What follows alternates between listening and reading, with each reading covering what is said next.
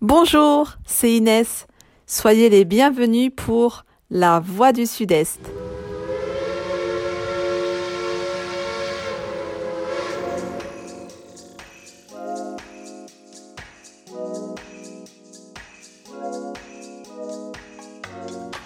Qu'est-ce qu'une association? Pourquoi parlons-nous de la loi 1901 Eh bien, nous allons répondre à ces questions dans ce nouveau numéro. Une association loi 1901 est, comme son nom l'indique, régie par la loi du 1er juillet 1901. Elle permet à chacun de créer une association dans le respect de certaines règles. Depuis toujours, les hommes ont besoin de se regrouper pour arriver à un but commun. La méfiance des gouvernants pour les rassemblements ont toujours existé. Ils estimaient que le pouvoir de ces associations était trop important et qu'il nuisait à l'unité de la France. C'est pour cela que pendant quelque temps, les associations étaient très réglementées. Selon vous, quand tout cela a commencé À quel moment de notre histoire avons-nous eu besoin de nous regrouper pour arriver à accomplir une tâche, un projet? Eh bien, tout commence au IVe siècle avant Jésus-Christ. Et oui, il faut remonter aussi loin pour constater que l'association volontaire de personnes est connue dès la Grèce antique sous le terme d'étari, qui signifie association d'amis, de compagnons. À l'époque, cela désignait un club aristocratique d'une cité. Après la Grèce antique, c'est à partir du deuxième millénaire. Et oui, les villes se développent en Occident. L'artisanat se renforce en milieu urbain.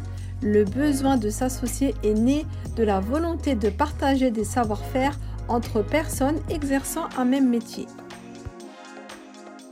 Sous la Rome antique, le terme association était connu sous le nom de collegium, collège et de corporation.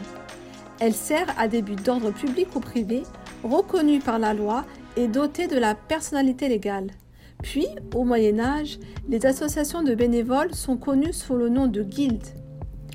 Un peu plus tard, vers le XIIe siècle, apparaissent les guildes corporatives, communautés de métiers souhaitant définir leurs devoirs et faire valoir leurs droits, tandis que d'autres s'organisent en confréries avec des buts commerciaux et philosophiques. Ces communautés étaient réglementées d'une façon plus ou moins homogène selon les villes. Au fil du temps, les guildes, quelles qu'elles soient, vont gérer tous les aspects de la société médiévale. Sous l'Ancien Régime, du XVIe au XVIIIe siècle, le terme société est consacré aux associations volontaires de personnes dont le but est commercial et celui de communauté aux autres. Il existe aussi de nombreuses associations récréatives ou clubs qui restent informelles et officieuses. Prenons un peu de temps et détaillons le terme communauté. Elles sont considérées comme d'intérêt public, telles que les communautés professionnelles, les associations d'assistance, les communautés d'habitants, les confréries charitables et bien plus encore. À cette période, elles ont leur statut publié comme lettre patente, ce qui est l'équivalent actuel d'un décret pris en Conseil d'État.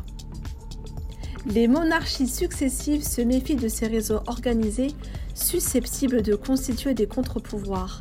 L'attitude de l'autorité royale varie entre la mise sous tutelle des associations dont elle reconnaît l'utilité, avec bien sûr l'octroi de privilèges, et la répression de celles susceptibles de représenter une menace.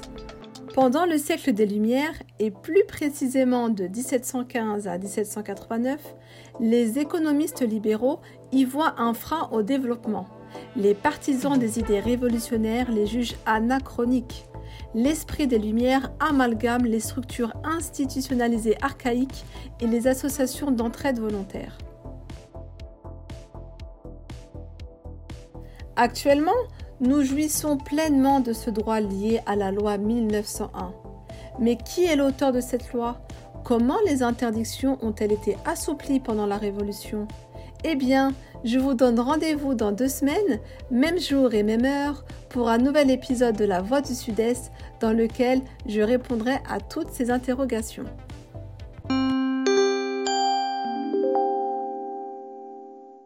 Amis auditrices, auditeurs, avez-vous quelque chose de prévu ce week-end?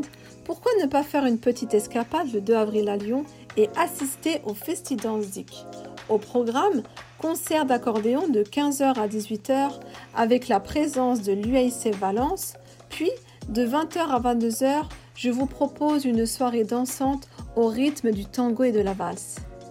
Je vous donne donc rendez-vous à l'espace culturel L'Escale 20 rue Mouillard dans le 9e arrondissement de Lyon. Petite précision, pour les cheminots, l'entrée est gratuite. Pour tout renseignement, contactez le 06 10 13 45 81.